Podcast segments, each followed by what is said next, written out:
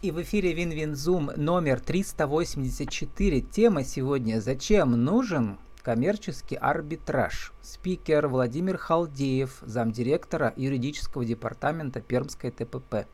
vk.com К. Халдеев. Владимир, добрый день. Здравствуйте. Владимир, ну мы э, все слыхали, даже люди далекие от бизнеса, и про Третейский суд, даже в российской классике он присутствует, э, в пьесах Островского, например. Э, про медиацию у меня были гости, про арбитражные суды, такой государственный, э, один из судов видов государственных. А вот про коммерческий арбитраж, честно говоря, я первый раз слышу. Хотя, конечно, далек, далек от бизнеса, мне только гости более близкие к бизнесу. Расскажите, в чем уникальность вот этого вида, четвертого, что ли, и по сравнению с другими? А, если э, сравнивать с озвученными вами э, видами uh-huh. разрешения, то э, наиболее близкими являются третейские суды.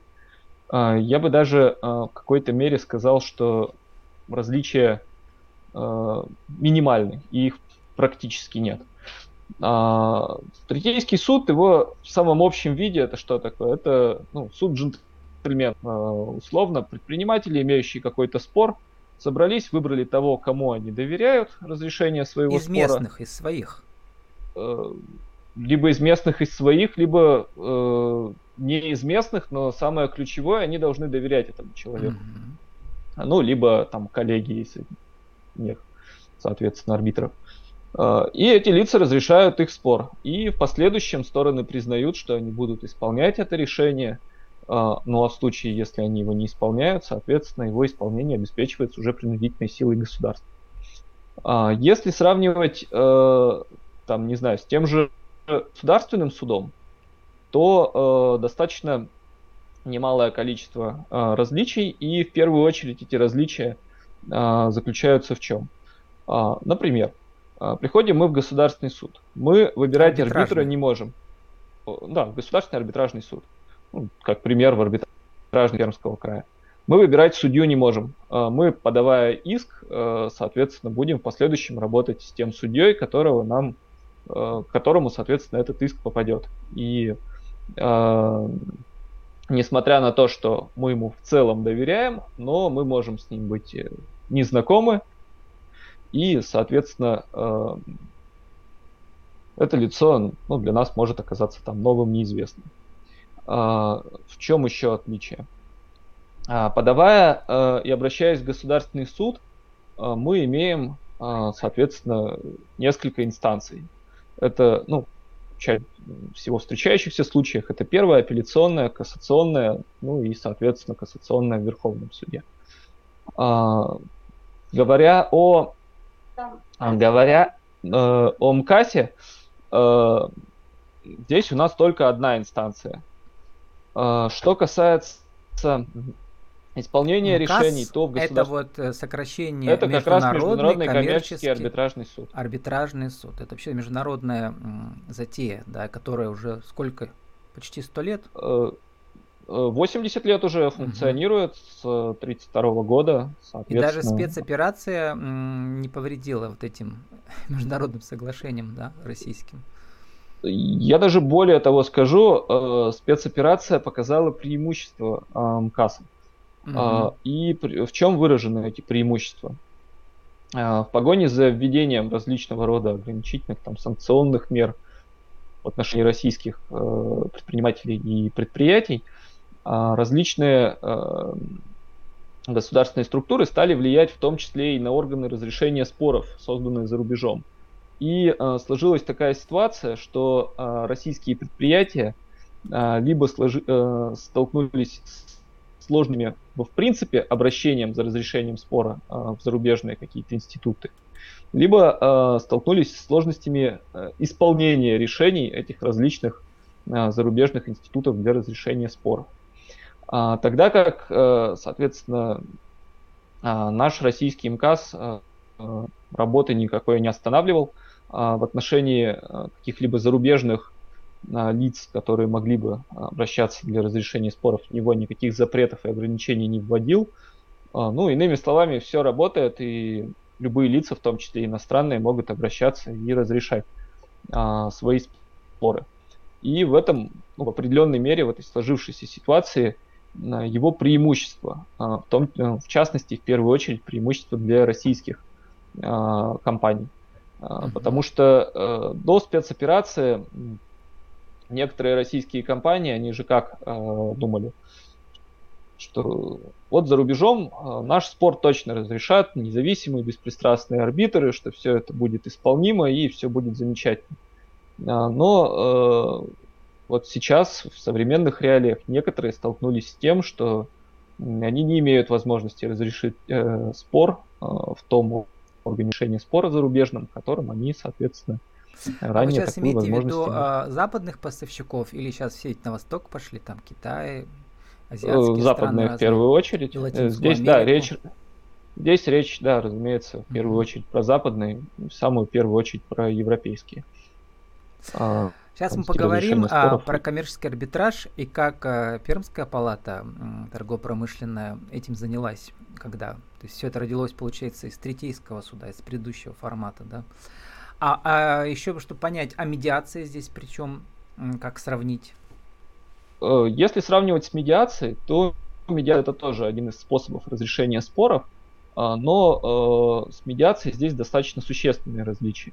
А, что такое медиация? Это, а, соответственно, привлечение профессионального переговорщика. Медиатор это профессиональный посредник, профессиональный переговорщик, который, выслушав обе стороны, не занимая позицию какой-либо одной из сторон, преследует своей целью примирить эти стороны. А, в суде, а, будь то государственный, либо международный коммерческий арбитражный суд, либо третейский суд, а, уже цель примирить, она хоть и стоит, но она, э, так скажем, на более второстепенных планах, в отличие от медиации. Суд, он в любом случае спор разрешит и в любом случае э, к какому-то решению придет. Неважно, будет решение выгодным для какой-то стороны или нет. А, целью же медиации является в первую очередь примирение сторон и э, достижение ими какого-то компромисса. Э, не секрет, что после э, разрешения споров в суде э, стороны, ну, в какой-то степени, так скажем, теряют свои дружеские, партнерские отношения. Э, то есть не складывается уже того доверия, которое могло бы быть и могло бы сохраняться. И вот у медиатора у него как раз задача достигать вот этого взаимоприемлемого для обоих сторон а, решения. А в суде в нем все, ну так скажем, чуть более строже, что ли. В общем, если так. хотим остаться друзьями, есть надежда, идем к медиатору. А если мы считаем, что наша сумма иска контрагенту, она справедливая, по нашему мнению, да, мы обращаемся в коммерческий арбитраж. Раньше ходили в третейский ну, суд. Ну да, но здесь вот тоже я э, э, какой могу пример что ли привести? Вот э, медиатор он может э, поступить чуть шире, чем суд. Э, вот, э, допустим, э, вам там кто-нибудь должен 100 рублей, и вы знаете, что это требование бесспорно, э, и вы точно знаете, что иди вы в любой суд, государственный или негосударственный, вы эти 100 рублей, соответственно, вашего должника взыщете. А, и ваша позиция полностью там известна и понятна. Но вам неизвестна а, позиция, соответственно, вашего должника. Может быть, он эти 100 рублей вам не отдает по каким-то причинам, там, большим у него сложностям или еще чему-то, или каким-то разногласиям. И вот медиатор-то он как раз э, вас определенной степени путем каких-то уступок, компромиссов примирит. И может быть по итогу э, вы получите там, не знаю, медиативное соглашение, по условиям которого вам, допустим, там 50 рублей заплатят сейчас, еще 50 там в течение 5 лет, и вы сохраните дружеские отношения. А суд, он примет решение взыскать эти все 100 рублей здесь и сейчас.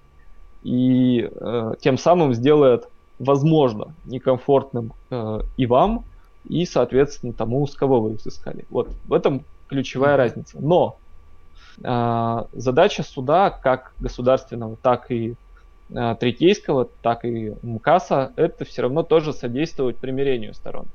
И поэтому, э, если судья либо арбитр видит, что примирение каким-то образом возможно, то не исключено, что он какими-то своими там процессуальными способами сможет склонить вас на заключение мирового соглашения. Поэтому вот такой вот здесь момент стоит обозначить. еще возвращаемся к различиям или к сходствам да, между коммерческим арбитражем и третейским судом. Третейский суд это все-таки местный, а э, коммерческий арбитраж это российский и международный. В первую очередь кейсы. Получается так. А, ну, э, в целом, да, можно в какой-то мере сказать и так. Угу. МКАС, он вообще изначально для чего создавался в 30-е годы? Он создавался, в общем-то, для разрешения споров с э, иностранными контрагентами, с теми лицами, с которыми, соответственно, советские, с теми зарубежными партнерами советских предприятий. И изначально, соответственно, это была, э, был институт, занимающийся исключительно разрешением международных споров. А, к настоящему моменту, с учетом, там, соответственно, 80-летней истории развития, МКАС э, разрешает сейчас не только международные споры, но и внутрироссийские, то есть между, а, соответственно, внутрироссийскими хозяйствующими субъектами. Что касается э, третейских судов.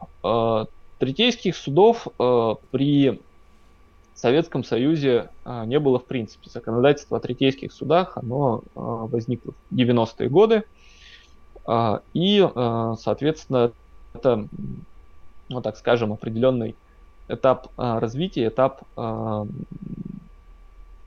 что ли, введения новых институтов в нашу ну, а сейчас они, жизнь. получается, вышли из моды, э, полностью вот. заменились Нет, коммерческим а, арбитражем? Они не, не вышли из моды, они не полностью заменились международным коммерческим арбитражным судом, а какая, в общем-то, сложилась ситуация. А после того, как, а, соответственно, были, было принято законодательство о третейских судах, этих третейских судов стало много. Причем настолько много, что только в Пермском крае было свыше сотни. И некоторые каждый, из них... Каждый мог по желанию себе да, сказать, я теперь э, создаю да, третейский ро- суд. Э, на самом деле ровно так и было. Э, третейские суды создавались при там, различных юридических фирмах, причем зачастую там, не крупных. Третейские суды создавались при различных э, холдинговых организациях, в частности, э, ну вот из крупных были третейские суды, э, созданные Газпромом, был третейский суд, э, созданный в структуре э, Сбербанка, э, ну и так далее. Но э, самое главное, э, было достаточно много так называемых, э, что ли, карманных третейских судов, э, которые э, вели себя достаточно недобросовестно. А какая получалась иногда ситуация? Э, что люди заключали договор и э, просто просматривали, что в этом договоре существует третейская оговорка. А в последующем из этого договора возникал какой-то спор, а, и а, люди, заключившие этот договор, полагали, что они а, могут обратиться за защитой своих прав в государственный суд. А на деле mm-hmm. из-за этой третейской оговорки они были вынуждены обращаться в третейский суд. И Кстати, вот эти недо... недобросовестные... Да, да мы... я понял про оговорки, очень важная вещь. А, а что касается коммерческого арбитража, то есть это тоже оговорка тоже должна быть уже в договоре в самом начале, как у вас написано в, э, в презентации, включите в свои договоры с контрагентами следующую формулировку. Все споры, там пропускаю, подлежат рассмотрению в отделении Международного коммерческого арбитражного суда при торгово-промышленной палате Российской Федерации в городе Перми в соответствии с применимыми правилами и положениями МКАС.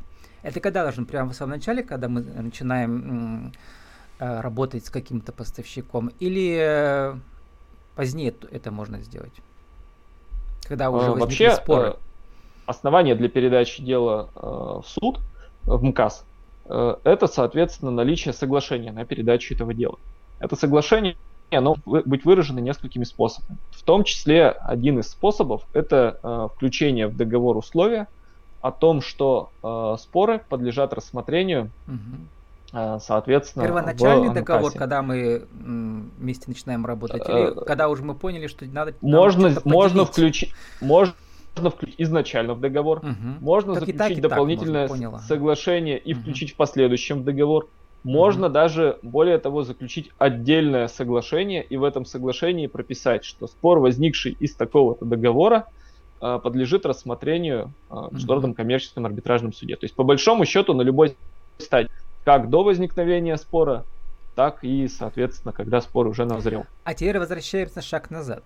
Каждый дурак мог э, создать третейский суд, а вот международный э, арбитраж коммерческий могут э, да, иметь был право создавать один. только кто в городах? Э, только палаты? Нет, МКАС, он был такой один, и mm-hmm. он на тот момент был только, э, ну он и сейчас, в общем-то, только при торгово-промышленной палате Российской Федерации. Uh-huh. А на тот момент э, не было отделений, uh-huh. да, был только в Москве, отделений в регионах не было.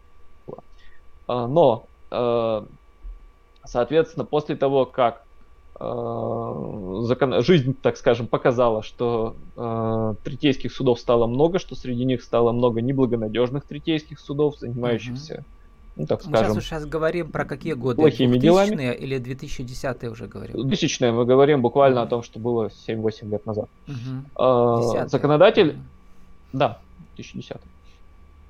А, законодателем а, было принято решение провести реформу законодательства о третейских судах. В ходе этой реформы было сделано следующее. Была ликвидирована возможность создавать третейские суды кому угодно – а теперь для того, чтобы его создать, необходимо получить специальное разрешение. А, разрешение а, выдается Министерством юстиции, и а, разрешение выдаются при соблюдении определенных условий. Среди этих условий, в частности, требования состава арбитров, среди которых должен, должен быть определенный процент лиц с учеными степенями в области юридических наук.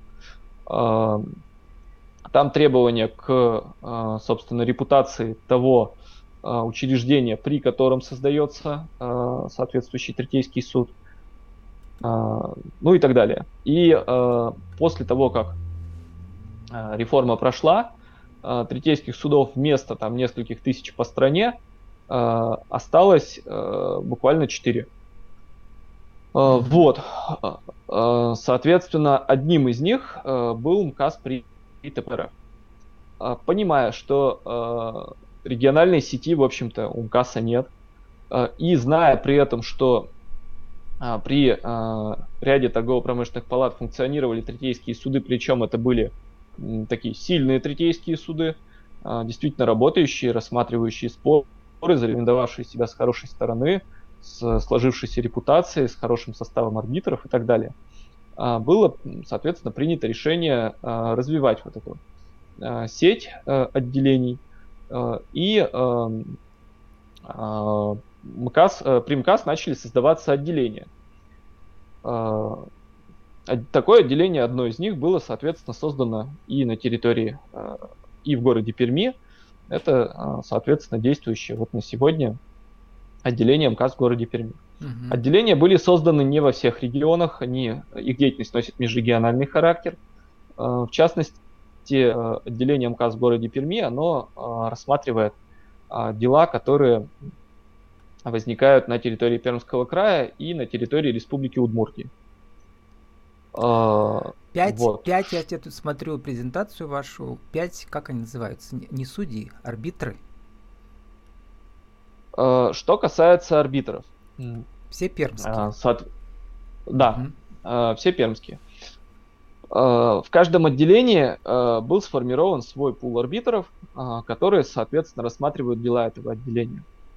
А, формируя а, пул арбитров, а, торгово-промышленная штата руководствовалась а, репутацией, образованием, наличием ученых степеней и так далее, наличием опыта разрешения гражданско-правовых споров у соответствующих кандидатов. А, то есть э, те там лица, которые э, прошли и которые, соответственно, в текущий момент э, составляют перед арбитров нашего отделения, они вот этот вот э, отбор прошли. А, вот. Ну и если вы посмотрите на этот перечень арбитров, то А, там, соответственно, присутствуют э, кандидаты юридических наук, в частности, Анастасия Федоровна Пьянкова, Зернин Николай Васильевич. А, там э, все, кто присутствует в этом списке, это практикующие юристы с э, более чем 20, ну, многие, так скажем, с более чем 20-летним опытом работы, подавляющее большинство. Ну вот, а, и вот. мы должны уже заканчивать, но еще одно очень важное отличие от арбитражного суда государственного – это сроки во-первых, одна инстанция, во-вторых, э, судьи вам известны, арбитры называются они здесь, да, и э, все очень быстро может произойти и конфиденциально, нигде это ничего не публикуется, никто не узнает. Вот.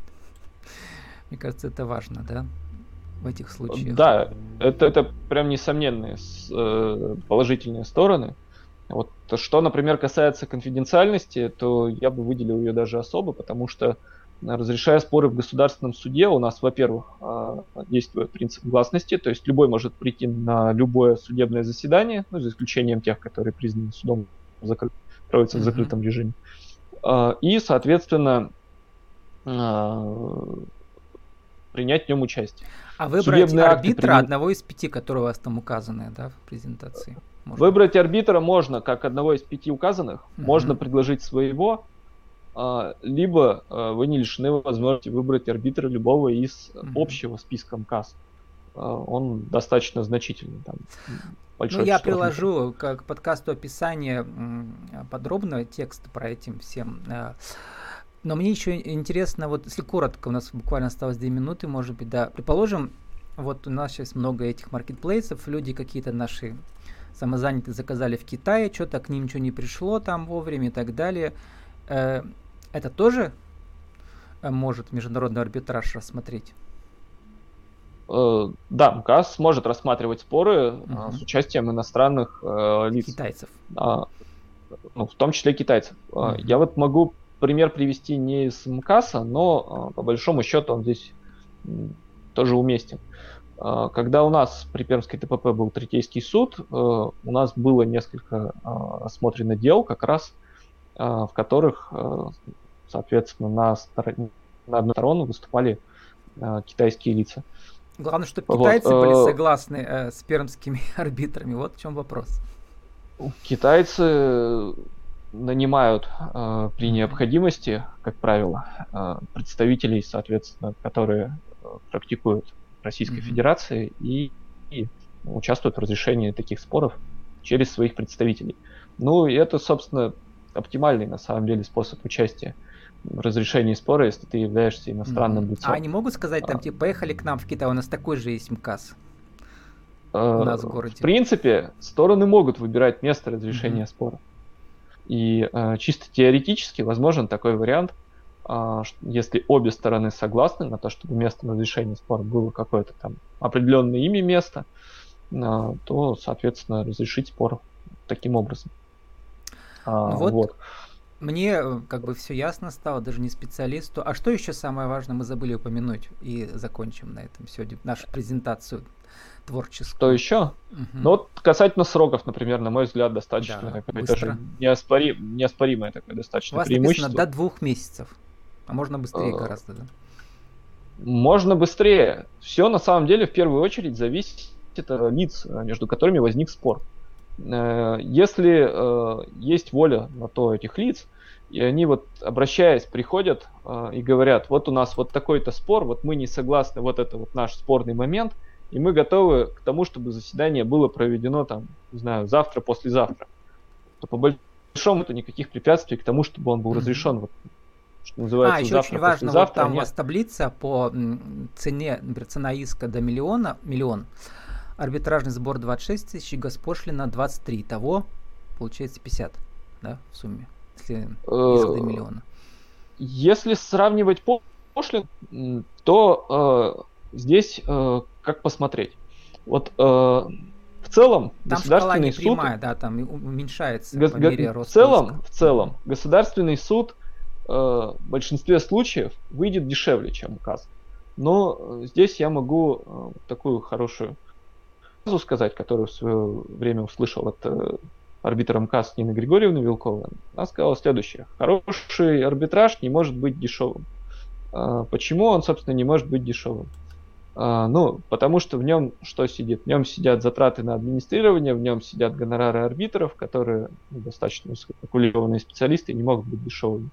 В государственном суде сами, э, сама госпошлина, она ниже. Но она ниже почему? Потому что государственный суд, он финансируется в первую очередь государством. Э, там по некоторым делам, например, об оспаривании ненормативных актов, пошлина 3000 рублей. Всем очевидно, что затраты государства на разрешение этого спора, они намного больше, чем эти 3000 рублей. Э, вот. Но э, что стороны, на чем стороны здесь экономят в плане денег? Э, инстанция только одна, а не три а, как государственном. И, соответственно, затраты на а, представителя, они будут в рамках одной инстанции, а не в рамках, mm-hmm. соответственно, трех. Ну, и в этом плане... вот малому бизнесу доступно, посмотрел, цена иска до 100, до 100 тысяч, арбитражный сбор 10 тысяч и госпошлины 4 тысячи. Все.